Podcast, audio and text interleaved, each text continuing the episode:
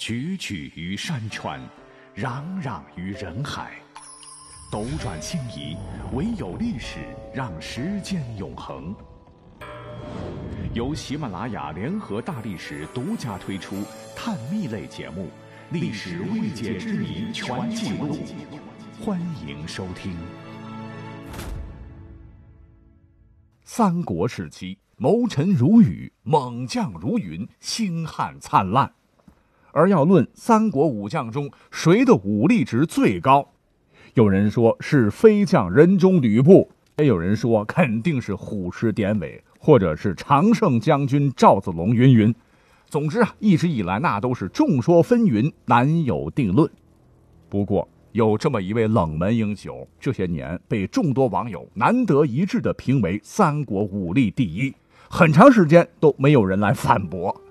而这位冷门英雄呢，便是无名无姓的屈阿小将。我这么一说，你肯定很疑惑：啥谁？谁是屈阿小将？凭啥他武力值第一？哎，请听我慢慢道来。屈阿小将正式出场的是在《三国演义》的第十五回，太史慈憨斗小霸王，孙伯符大战严白虎。话说江东猛虎孙策当时呢，带着黄盖、程普等十几个心腹来到扬州牧镇武将军刘繇阵营前刺探军情。刘繇也不是摆设，自然很快就接到消息。可刘繇他不是猛人，他手底下的人也比较怂，早就被孙策打怕了，谁都不敢主动迎战。这时，北海救孔融名声大噪的太史慈一看。这也太窝囊了，于是大喊一声：“此时不捉孙策，更待何时？”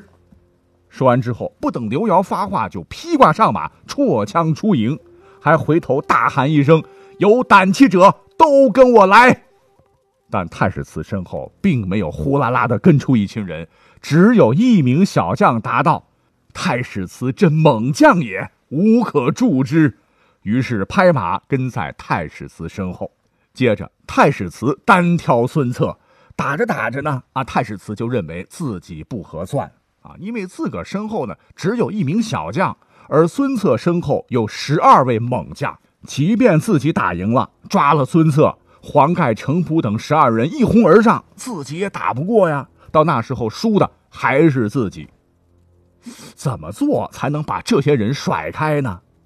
太史慈想了想，就佯装失败，拨马便逃。而孙策不知是计，紧追不舍。俩人是针尖对麦芒啊！找到一块空地，又打了五十回合，并且从马上摔到地上，又打了一段时间，难分众伯。黄盖、程普等人这才赶到，而刘繇的军队也到了。孙策、太史慈俩人呢？你想想，在没有围观群众的时候，打了五十回合，又在地上打了一阵儿。这是多长时间呢？回合这个专有名词，哈，据考证最早是用在战车上的。一回合后来代表的是骑兵的马匹冲锋一个来回。呃，专家说最快也得三四分钟。我们就按照三分钟来计算，一个回合三分钟，五十回合就是一百五十分钟，也就是两个半小时。再加上孙策和太史慈在地上打斗的时间，足够三个小时了。哦，孙策和太史慈在没人的地方打了三个小时，他带来的黄盖、程普等人才追上。哎，这明显是不科学的呀！黄盖、程普等人那都是孙家的忠臣，孙坚去世后，他们一颗心都扑在孙策身上，怎么可能让他在与人单枪匹马对战的时候脱离自己视线三小时呢？这件事也明显不合情理。所谓是事出反常必有妖。黄盖、程普等人为何没有跟上孙策呢？真相只有一个，那就是程普等十二个人被人拖住了。谁拖的呢？当时也只有跟随太史慈的屈阿小将一人了。也就是说，屈阿小将一挑十二，至少拖住了东吴十二员大将五十回合以上。这程普、黄盖等人，哎，也算是名将了吧？一起上，怕是三国第一猛将吕布也不是对手。可见屈阿小将这功力，简直就是金庸笔下的扫地僧，不鸣则已，一鸣惊人呐！如此说来，三国武将当中武力值第一不是他还能有谁？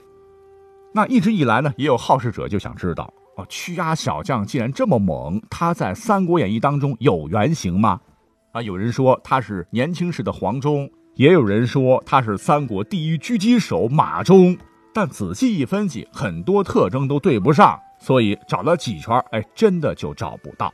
于是有人就说了，哎，难道这个人是被罗贯中创造出来就忘记了吗？啊，别说，还真有这个可能。很可能是罗贯中老先生在写完孙策与太史慈这场神仙大战后，就忘记了这位小将的存在。他为了凸显孙策和太史慈的勇猛，让他们在无人的空旷之地痛快打一场。写完之后呢，就忽略了时间问题啊，所以才给读者留下了无数的想象空间。